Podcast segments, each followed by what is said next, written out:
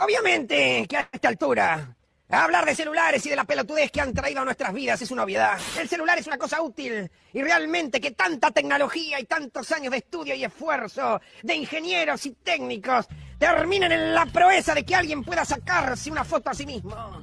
Es algo que da pánico pensar. Lo cierto es que por el espanto que el ser humano siente frente al aburrimiento, se siente feliz cada vez que se puede entretener en el momento que quiera y donde quiera.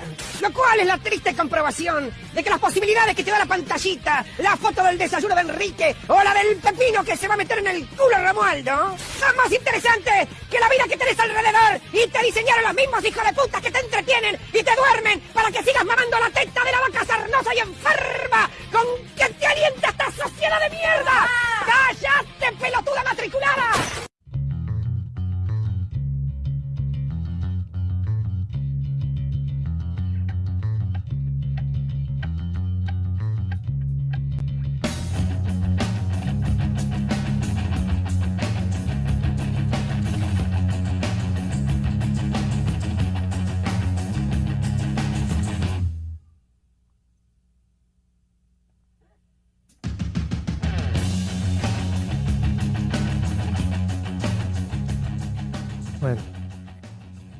Eso es lo que pasa cuando acá en el psiquiátrico no nos tomamos los medicamentos. Eso es lo que Sí, pues, pasa. Eduardo. Claro ejemplo. Así nomás es. Sí, po, Sí, así mira, nomás. eh, te la presento. ella es la tía Violencia, se llama. Violencia Oh, Rivas. Mira. Llegó a- acá al psiquiátrico como del 70, por ahí de García. Ujú. Sí. Y, y está descompensada, pues. No, sí parece, ¿ah? Parece, sí, está bien en rabia, bien en rabia. Bueno, esos son los, tal como decías muy bien tú, pues los efectos que tiene no tomarse los medicamentos en las dosis correspondientes, ¿ah? Porque una cosa Claro. es tomarse el medicamento y otro es la dosis, ¿ah? Sí. Así que eso es importante para que tomes nota tú, Eduardo, ¿ah? Y no te andes desordenando tanto por ahí. Bueno, Eso, y nos hicimos amigos porque ella dice que es la primera punk de Sudamérica. La tía Violencia que. Sí.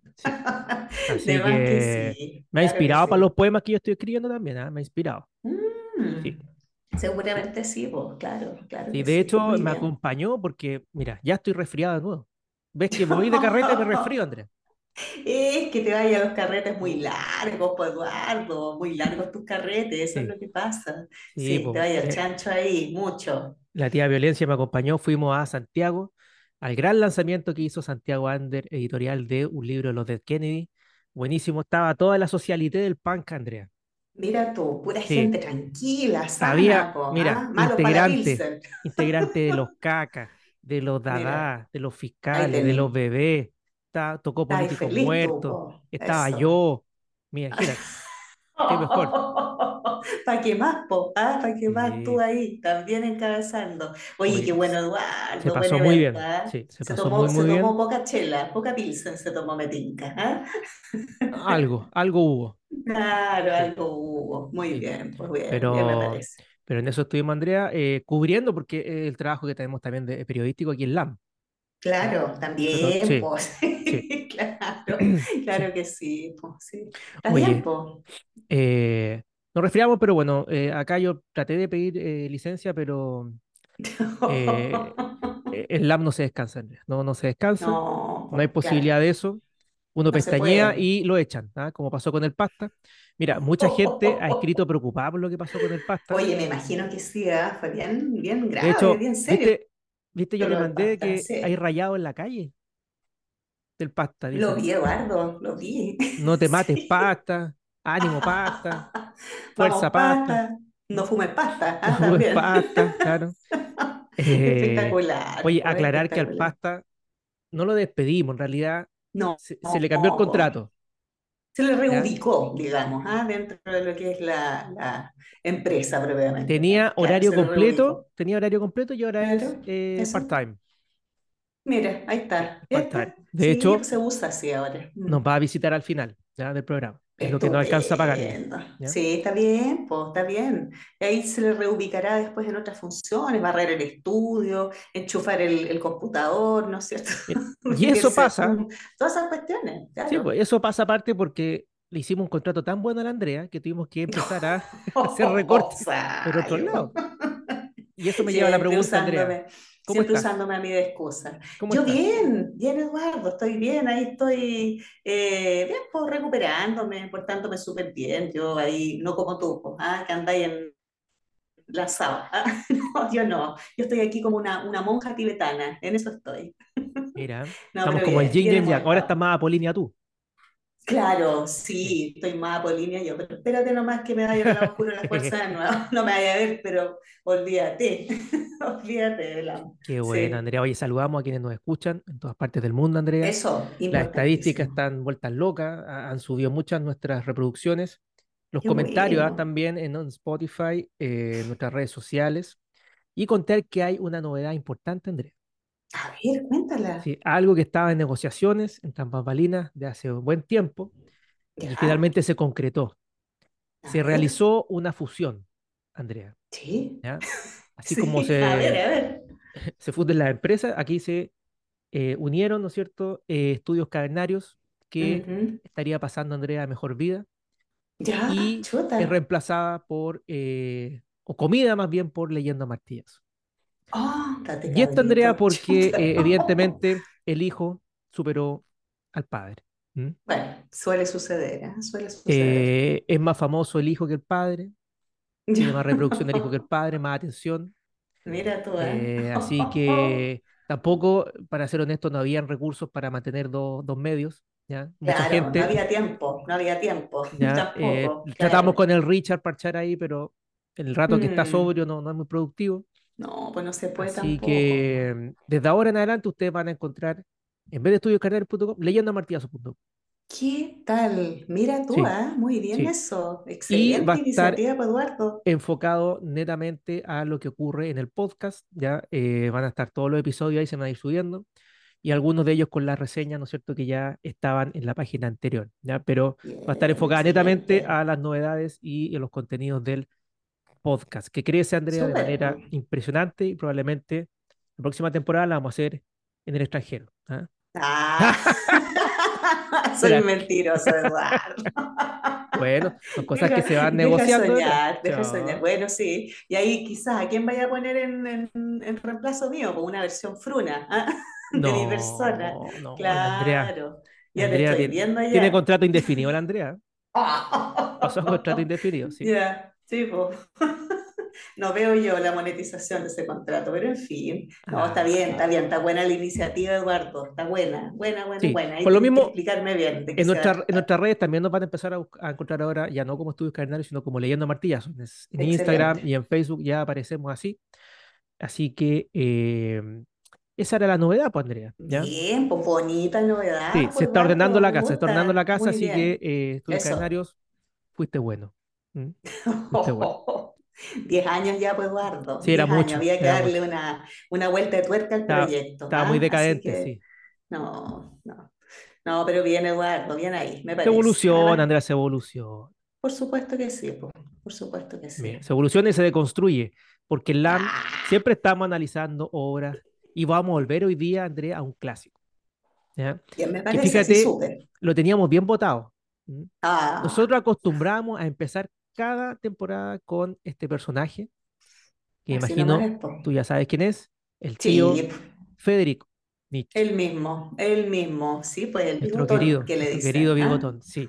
Y hoy día vamos a ir con una obra eh, clásica él, ¿no? Que se llama Más allá del bien y del mal, que nos representa, nos representa a todos los lameros, A claro. nosotros, claro, por supuesto, porque estamos siempre más allá del bien y el mal. Digan lo que digan, ¿ah? Pero siempre es así. Muy bien. Bueno, al tío Federico lo hemos traído varias veces, igual vamos a hacer una breve reseña de, de quién es, ¿ya? Sí, por Para los que nos están merece, recién escuchando. Friedrich. Wilhelm Nietzsche nace en Rocken en 1844 y fallece en el 1900. Filósofo, poeta, músico, filólogo alemán, cuya obra ha ejercido una profunda influencia en el pensamiento mundial contemporáneo y en la cultura occidental. Escribió sobre temas tan diversos como el arte, la filología, la música, la historia, la religión, la ciencia y la tragedia. Es una crítica de la cultura, la religión y la filosofía occidental mediante la genealogía de los conceptos que las integran, basada en el análisis de las actitudes morales hacia la vida. Meditó sobre las consecuencias del triunfo del secularismo de la Ilustración, expresada en su observación Dios ha muerto. de una manera que determinó la agenda de muchos de los intelectuales más célebres después de su muerte. La verdad que esto que él plasmaba, por ejemplo, en Mm. Zaratustra, ¿no? Que es una obra Sí, que trajimos en alguna temporada acá, Sí, pues la primera su temporada, minuto- si no me equivoco. Mm. en su minuto, al igual como pasaba con el personaje de Zaratustra, nadie pescó a Nietzsche en ese instante, ¿no? Todas estas cosas vinieron a, a- a causar revuelo ya recién a mediados del siglo XX. Así nomás fue. Claro. Así como a sí. Nosotros nos van, revuelo, ¿ah? nos van a entender en 50 años más, por Sí, por supuesto. Otras generaciones, ¿ah? Otras generaciones distintas a, a la nuestra, incluso a los más jóvenes que nosotros. Así que sí, somos unos incomprendidos, Eduardo, ¿ah? Igual que el tío Federico en su momento. Somos que, póstumos. sí, de todas maneras sí, po, de todas maneras sí. Muy bien. Si bien hay quienes sostienen que la característica definitoria de Nietzsche no es tanto la temática que trataba, sino el estilo y la sutileza con que lo hacía, fue un autor que introdujo como ningún otro una cosmovisión que ha reorganizado el pensamiento del siglo XX, en autores tales como Martin Heidegger, Michel Foucault, Jacques Derrida, Gilles Deleuze, Georges Bataille, Gianni Battimo, Michel Onfray, entre otros, Eduardo Chele, bueno, sí, también. Yes. Súper Oye. influido, por más influido el último, ¿ah? Pero es cierto, Claro. ¿ah? Eh, más allá de, de, de las tremendas ideas, ¿no es cierto?, que trabaja Nietzsche, eh, la forma en que las trabaja también es muy Mm, eh, llamativa, ¿no? Muy seductora porque lo hace muy ligado como al tema poético, en aforismo. eh, algunos creen que escribía en aforismo porque el tipo pasaba demasiado tiempo enfermo, ¿no? No le daba como para escribir un tratado muy largo y lo condensaba, eh, según le permitía su salud, en algunas frases. ¿m? Frases de WhatsApp, Mm. para Instagram, cosas que hoy en día Ya. están muy de moda. Claro, Precursor en eso estado, también, ¿ah? precursor Claro, en eso. Sí, precursor, precursor. Antes de las redes sociales, Nietzsche y sus aforismos, ¿ya? Bien, perfecto. Recibió amplio reconocimiento durante la segunda mitad del siglo XX como una figura significativa en la filosofía contemporánea. Su influencia fue particularmente notoria en los filósofos existencialistas, teóricos críticos, fenomenológicos, postestructuralistas y posmodernos. Es considerado uno de los tres maestros de la sospecha, según la conocida expresión de Paul Ricoeur, junto a Karl Marx y. Sigmund Freud. ¿ah? Así que, eh, personaje, ¿no es cierto?, de- cototos nomás. Sí, más o menos que vamos a traer el día de hoy. Andrea, contarte un poco de esta obra, más allá del bien y del mal, Preludio de una filosofía del futuro. Fue publicado en 1886 eh, a costa del mismo autora, aquí se puso el bigotón. Mm. Ah, bueno, muy bien. Nos ha pasado a nosotros también, nos ha pasado. Oh, pero por supuesto nos ha pasado. Hay esperanzas. El libro no recibió en Mira, mira, el libro no recibió en principio, Ojalá que no terminemos, que no terminemos como Nietzsche, sí, po, en todo caso. pero Claro. costó la fama, pa' Andrea. Sí, claro. ¿Ya? Yo ya, por la sífilis, eh, la locura, todas esas son... Sí, pues por eso te digo, pues no Camino a la fama. terminar, con terminar con todas esas cosas, claro que sí. Y mira lo que dice, el libro no recibió en un principio mucha atención. Suele pasar. Nietzsche atacaba Suele con él suceder. lo que consideraba vacuidad moral de los pensadores de su siglo, falta de todo sentido crítico de los autodenominados moralistas y su pasiva aceptación de la moral judeocristiana heredada. Más allá del bien y del mal, recorre todos los temas fundamentales de la madurez filosófica de Nietzsche y en parte puede ser leído como un desarrollo, en términos más directos, de las ideas que el autor ya había propuesto en su sentido más metafórico en Así habló Zaratustra. La obra constituye la transición del periodo creativo medio de Nietzsche, más poético y de influencia positiva, a su obra posterior, dominada por el pensamiento filosófico. Esto también se expresa en el subtítulo de la obra Preludio de una filosofía del futuro. Lo hemos comentado varias veces en LAM de que Mm. eh, contra lo que se cree Nietzsche nunca ha sido pesimista, ¿ya? Ni nihilista, al menos eh, pasivo, ¿no? Mm. Eh, todo lo contrario, él quiere, si bien llama a un cierto grado de destrucciones para construir algo, ¿no es cierto?, mejor a futuro, Andrea. Y eso queda Por plasmado en esta obra, ¿no es cierto?, más allá del bien y del mal, de la cual vamos a traer algunas ideas que me parecen interesantes acá profundizar, Andrea, si te parece. Si no, cortamos el episodio y nos vamos para la casa. No, fantástico. Escuchemos, escuchemos eso, conversemos acerca de eso también. Súper interesante. vamos. Vamos, vamos con eso. Bueno, Nietzsche aquí nos enseña que todo ser vivo, en primer lugar, busca liberar su fuerza vital, ya que la vida misma, más que un deseo de autoconservación, es una voluntad de poder. Por lo tanto, es esencial cuestionar los sentimientos de abnegación y sacrificio por otros, lo que representa una moral de renuncia al poder personal. En su lugar debemos demostrar que estamos destinados a la independencia y el liderazgo, sin quedar sujeto a ninguna persona, ya que según Nietzsche, toda persona se convierte en una limitación, al igual que la patria, la moral y la ciencia. La prudencia aquí entonces es necesaria. ¿ya?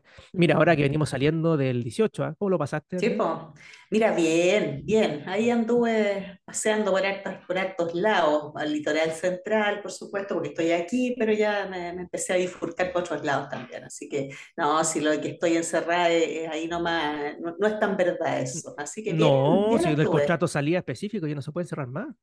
No, pues por eso te digo, por eso te digo. Así que bien estuve ahí, dando vueltas por aquí y por allá. Como siempre, una Celebrando a la patria, Nietzsche estaría molesto. claro. Cantando el himno, llorando. No, claro, con la mano en el corazón, ah, cantando el himno, bailando el baile nacional y todas esas cosas que gustan tanto a algunas personas de hacer. Mira, todas esas cosas, la moral, los mm. patriotas, el, dedicarse a la ciencia, a la religión, lo que sea, eh, descuida, ¿no es cierto?, esta voluntad de poder, porque es una cuestión súper eh, individual, ¿no? egoísta, si se quiere. Mm. El egoísmo en el sentido para Nietzsche no sería algo negativo como para la tradición judío-cristiana. Estas personas, ¿no es cierto?, que reniegan de todo eso, son los que Nietzsche llama tentadores, los filósofos del futuro. Se opondrán a la fe cristiana, al sacrificio de la libertad y al orgullo. En resumen, a la autonegación. El lugar de la cercanía será la distancia lo que define al humano futuro, ya que su visión se amplía a medida que profundiza. A diferencia de aquellos guiados por el instinto de supervivencia, quienes solo pueden quedarse en la superficie siendo volubles, ligeros y falsos, estos últimos son el rebaño, dóciles, mm. enfermizos y mediocres, buscando intensidad en los sentimientos, pero careciendo de estabilidad. O sea, este egoísmo no, eh, no, tiene que ver con el egoísmo que predomina, por ejemplo, en las sociedades neoliberales, ¿no es cierto?, de hacer lo que yo quiero, ¿ya? De obtener todo lo que deseo, de consumir, mm. porque eh, eso no me hace superarme, al contrario, me, me, me enajena. Sí, claro, por supuesto. Entonces, Nietzsche desalienta el antiguo conócete a ti mismo griego, ¿no? Esto como mm. máxima que eh, predicaba Sócrates, ¿no? Ya que esto busca la objetividad, lo que podría resultar en desinterés en uno mismo al crear algo superior a nosotros, ocultando en realidad una forma de afirmar los valores del grupo. O sea, usualmente quienes recomiendan el concepto a ti mismo porque algún valor esconden detrás, ¿no? Cristiano, ¿no es cierto? O de otro índole. claro, alguna motivación existe detrás de eso también, ¿no? Entonces, aquí es donde los espíritus fuertes y originales son necesarios para revertir todos los valores establecidos. Son los filósofos del futuro quienes empuñan el martillo, Andrea, el martillo. Toma, ahí está, mira. Y acá viene, ahí acá viene. Ahí estamos, muy bien. Destruyendo para construir los valores venideros. Se convierten en la conciencia crítica de su época, resistiendo las tendencias y virtudes de su tiempo, que debilitan la voluntad a través de juicios y condenas morales, herramientas favoritas de los espiritualmente limitados. Ándate, claro. Mira. Esto es como el, los valores del AM. ¿ah? Sí, Claro que sí. Nuestra declaración de principios debería ser eso. Sí, deberíamos hacer un manifiesto nosotros, Eduardo. ¿ah? Deberíamos trabajar en eso. Me parece interesante hacer un manifiesto del podcast. Claro que sí. Oye, me llama, me llama la atención eh, respecto a lo que tú mencionas ahí. Eh, el tema de la conciencia crítica, ¿ya? Eh, para como combatir, entre comillas, los espiritualmente limitados, lo encuentro eh, interesante, ¿ya? y es algo que se da en la práctica. ¿ya? Lo que pasa es que esa conciencia crítica muchas veces no es como bien recepcionada en la vida cotidiana, pienso yo, ¿no es cierto? O la conciencia crítica o se transforma o se convierte de pronto, ¿no es cierto?, en gente criticona nomás, eh, o bien es malentendida, ¿ya? Y se piensa que uno es nihilista o es muy negativo, ¿no es cierto?, por eh, estar criticando todo el tiempo, pues, y no necesariamente es así. ¿Ya? No necesariamente porque se tiene conciencia crítica uno es negativo, ¿ya? Y no tiene nada de malo también ser negativo, pues. entonces está ahí como, eh, no sé, pues siempre colindando ya esa conciencia crítica con eh, algo negativo o algo que no es bien recibido dentro de una sociedad que va como por otra línea, ya por el, por el tema como del optimismo, ¿no? El, el ser como eh, alguien alegre, ya mm. no es bien recibido eso dentro del contexto de esta sociedad. Una sociedad que tiende hacia esta espiritualidad media limitada, ¿ya? O estos espiritualmente limitados, ¿ya? Así que ahí se hace un contrapunto interesante eh, y también va en contra de todo lo que son los valores del cristianismo, por cierto, ¿ya? Eh, que proponen otras cosillas que no tienen que ver precisamente con eso. La sumisión, ¿verdad? Y una serie de otros conceptos más que dentro de la sociedad actual en realidad van súper de salida, así que me llama mucho la atención eso que propone ahí en la obra. Yo encuentro eh, interesante eso, ¿no? Porque en realidad el ser crítico, cualquiera puede ser crítico, ¿no? O sea, por llevar la contra. Mm, sí, sí, Pero a lo que apunta Nietzsche en general la filosofía es un ejercicio un poquito más complejo, ¿no? Así como de, de, de, elaboración de juicios, de razonar, ¿no es cierto? De, de buscar fundamentos. Eh, lo que hace Nietzsche en general, lo vimos en la introducción, ¿no? Es, es genealogía, ¿no? Irse al origen de, los, de las palabras, de los conceptos, eh, de la mano de la historia, ¿no? Eso no se puede desconocer, cosa que hoy en día la mayoría de la gente en las redes sociales no hacen. O sea, eh, en los comentarios críticos, entre comillas, que vemos en las redes, ¿no es cierto? Es por el titular que se vio en la imagen, ni siquiera se meten a leer la noticia, ni siquiera indagan, ¿no es cierto?, en lo que hay detrás. El, lo opinión solo, simple, y lo vemos hasta en los políticos, o sea, eh, ¿qué esperamos de ahí para abajo? ahí no estamos siendo críticos con nosotros mismos.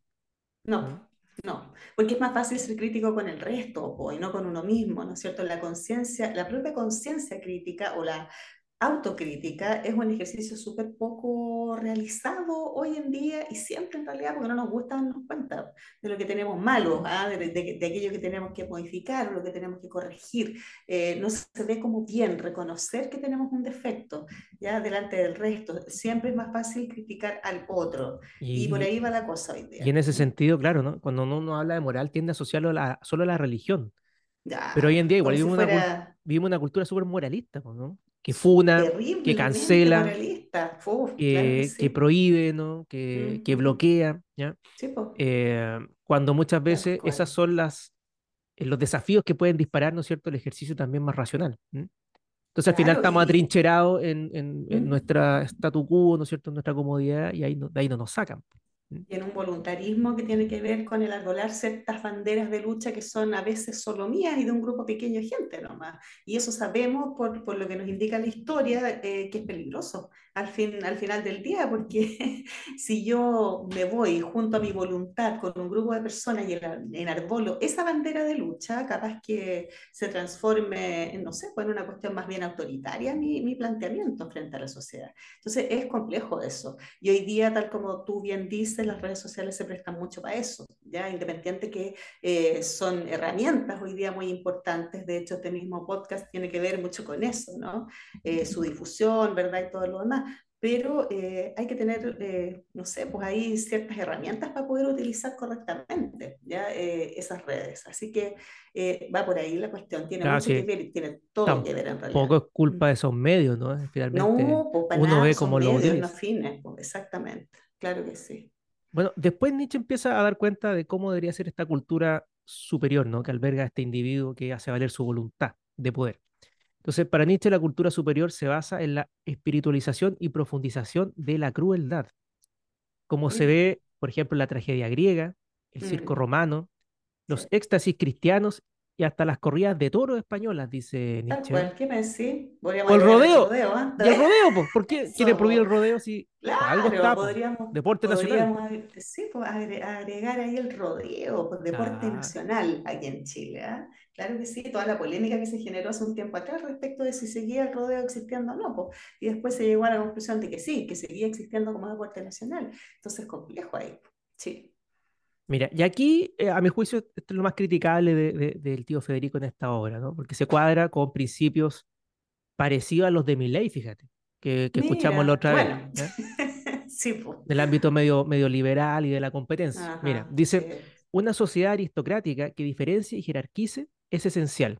Sin la subyugación y la diferenciación, no puede surgir el deseo de ampliar constantemente la distancia interna, es decir, la autosuperación humana. O sea, aquí apunta que, bueno, también es cierto, ¿no? Si vivimos en una sociedad, por ejemplo, totalitaria, dependiendo del lado que sea, al plantear la homogeneidad, no hay un deseo de superación, pues nos vamos a quedar como estancados, dice Nietzsche.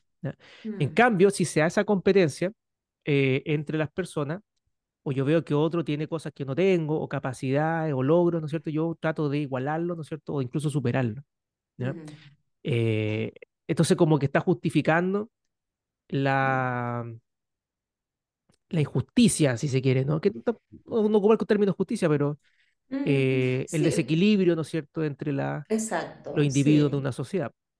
Claro, la falta de equidad finalmente, ¿no? El problema de la competencia como concepto no es la competencia en sí mismo, sino que la competencia se transforma en un fin y no en un medio para la obtención eh, de puestos de trabajo, de cargos de poder, ¿no es cierto?, etcétera. Se transforma en un fin en sí misma y ese es el problema de la competencia. Y por eso hablamos de este egoísmo también, ¿verdad? Y este como voluntarismo. El problema de la competencia es que se transforme en un fin y no se entienda a sí misma como un medio. ¿ya? Y eso es lo que nos está pasando a nosotros también ahora. Mira, Así que tan alejado de la realidad no estaba eso, el amigo Federico. eso es precisamente lo que plantea a continuación. Dice, la sociedad existe como infraestructura y soporte para una élite, permitiéndoles Mira, elevarse y convertirse en seres superiores. Ahora, en ningún caso Nietzsche acá habla de una élite económica, ¿ya?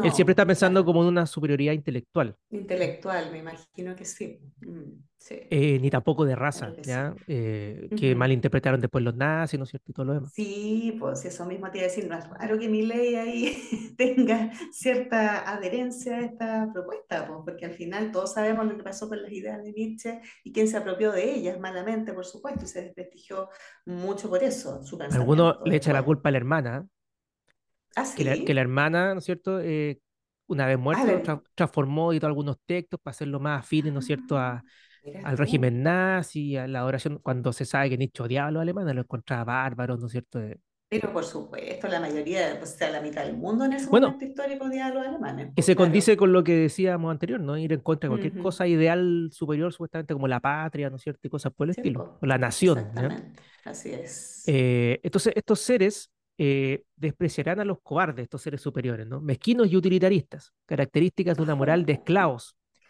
mira. eh, donde lo malo inspira temor y lo bueno es ingenuidad, no representando ningún peligro. En este sentido, Mm, Nietzsche es crítico, Andrea, del hedonismo, ¿no? Que hoy en día se vive patentemente en un sentido también malinterpretado, ¿no? Muy distinto a lo que lo vivían los griegos porque solamente se busca el placer po, y no el dolor. Y para Nietzsche el dolor es el que usualmente nos permite superarnos, ¿no? No hay que evadirlo, mm, sino que hay no, que afrontarlo. ¿ya? De ahí esta frase que sí. yo le decía a- como, como mantra a la Andrea, ¿no? Cuando estaban estos problemas de salud, lo que no te mata te hace más fuerte, Andrea. Lo que no te Sí, mata- pues todo el rato. Así nomás fue, así nomás fue, claro. Sí, lo Entonces, que pasa es que el, sí, el sufrimiento también está desprestigiado por el, por el tema del catolicismo también, pues, ¿no es cierto? Eh, el catolicismo nos vendió tanto durante tantos años, siglos, la idea de que había que sufrir para lograr algo, eh, que al final la gente terminó harta, asqueada de ese discurso. Entonces, eh, a la larga también se ensució un poco el discurso, ya del dolor, del sufrimiento como vehículo para la obtención de un fin. Y ahí se transformó igualmente, ¿no es cierto?, en un fin en sí mismo. Entonces, eh, todo tiene que ver igual con, con la religión, con el modo en que se interpretaron ciertos conceptos y se mal utilizaron a lo largo de la historia, que es lo típico que pasa con el tema de las ideas también. Así que no es primera vez que vemos esto. Mm. mm, si bien, claro, o sea, la religión tiene que ver con eso de la religión cristiana, al menos, ¿no? Católica, Sí. el tema del... Ujú. Imagínate que eh, lo primero que uno ve al entrar a una iglesia es un hombre, ¿no es cierto?, en una cruz sangrante, ¿no? No, Sí, no es muy eh, animoso el, el ambiente, digamos. Esperanzador, Claro, esperanzador, claro que sí, eh, claro. Un Dios muerto en definitiva, ¿no? Sí, po. claro. Adorando un Dios muerto, Pero el mayor dolor o temor del ser humano es la muerte, ¿no? Y lo que prometen las religiones es la vida eterna. Entonces, al final, igual es un tipo de hedonismo, si bien no en la vida actual, en el presente, en la vida terrenal, sí en el futuro, en el mm. futuro supuesto, eh, en el cielo, ¿no? Donde sea, ¿ya? Claro, Esas son patrañas para. Nietzsche, ¿no? Y nos impiden poder disfrutar la vida aquí y ahora, ¿no? Y ahí manifestar nuestra voluntad de poder. Entonces, para ir finalizando, Andrea, con, con el Ujú. bigotón que vuelve a Leyenda Martilla, su Gloria y Majestad, Sí, ahí con su martillo, muy bien. aquellos que aspiran a grandes cosas siempre se medirán con otros, evaluando si son medios, obstáculos o lechos temporales para su avance, siempre enfocados en la superación personal. El filósofo del futuro, según Nietzsche, será una tormenta cargada de nuevos rayos, un ser fatal rodeado de truenos, gruñidos, aullidos e inquietantes eventos. Aunque el sufrimiento lo haga huir, su curiosidad lo llevará a regresar repetidamente, ya que no se conforma con la banalidad de la comunidad Andrea. Por eso Como que hice una nosotros, descripción tuya, Eduardo. sí, Como que hice una descripción oye, tuya. yo pensé me equivoqué, pegué el currículum aquí, dije, Claro. Pégate el currículum, ahí te dispo, ah, para presentarte a, qué sé yo, pues, a distintas oportunidades laborales en un futuro, ah, Sí. parte de la definición de sí mismo. Oye, sí, realmente muy, muy asertivo lo último que dice Nietzsche ahí en, esa, en ese fragmento. Así Ahora, claro, yo, yo lo que difiero aquí, porque eh, pensando en los amigos, ¿no es cierto? No todos uno los ve como medios, porque también tienen valor en sí mismos, algunos. Sí. Que decir que algunos no sirven para nada, para nada, Andrés.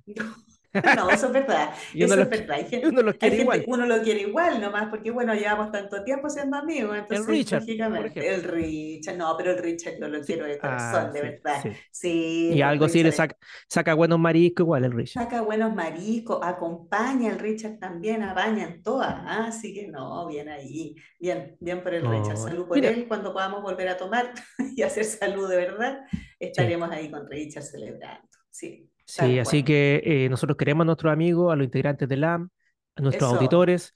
eh, no olvidamos, ¿no es cierto?, al pasta, pasta, pasa nomás, ¿sí?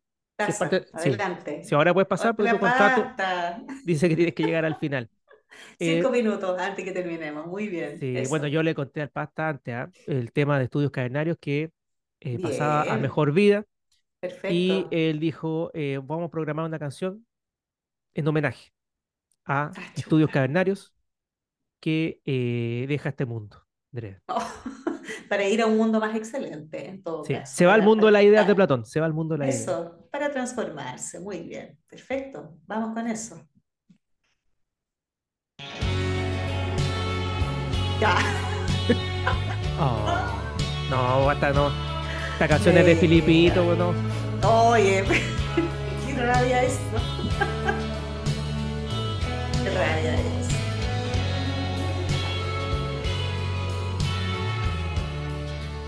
Ahí tenemos.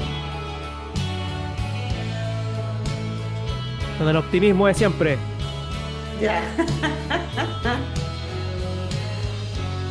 Cuentan que cuando un silencio Nah, pero te pusiste a los bunkers. aparecía entre dos, Que el pasta hay que llegar a las nuevas generaciones también. También, cierto, sí. que les robaba la voz. Oye, pero a mí me gusta esta canción, es linda, muy bonita. silencio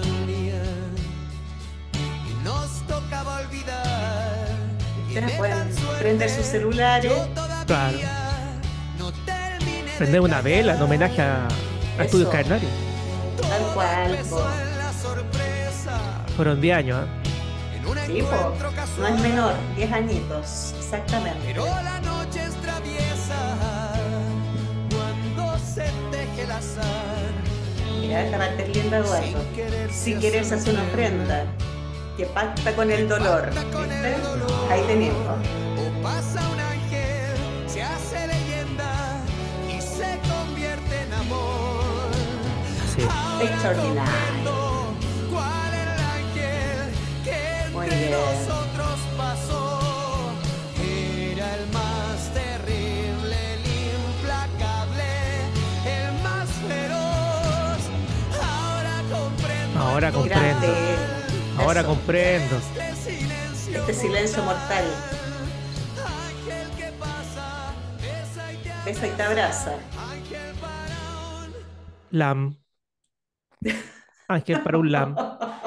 Qué mejor final que ese, Andrea. ¿ah? Ah, estudios cavernarios, vivió 10 Exacto. años, gloria, Sí, decadencia y murió. Murió. nada más que ¿ah? eso. No, Así. pero, Mira, pero hay todavía que- está hay que morir- remozado. Hay que morir con dignidad, Andrea.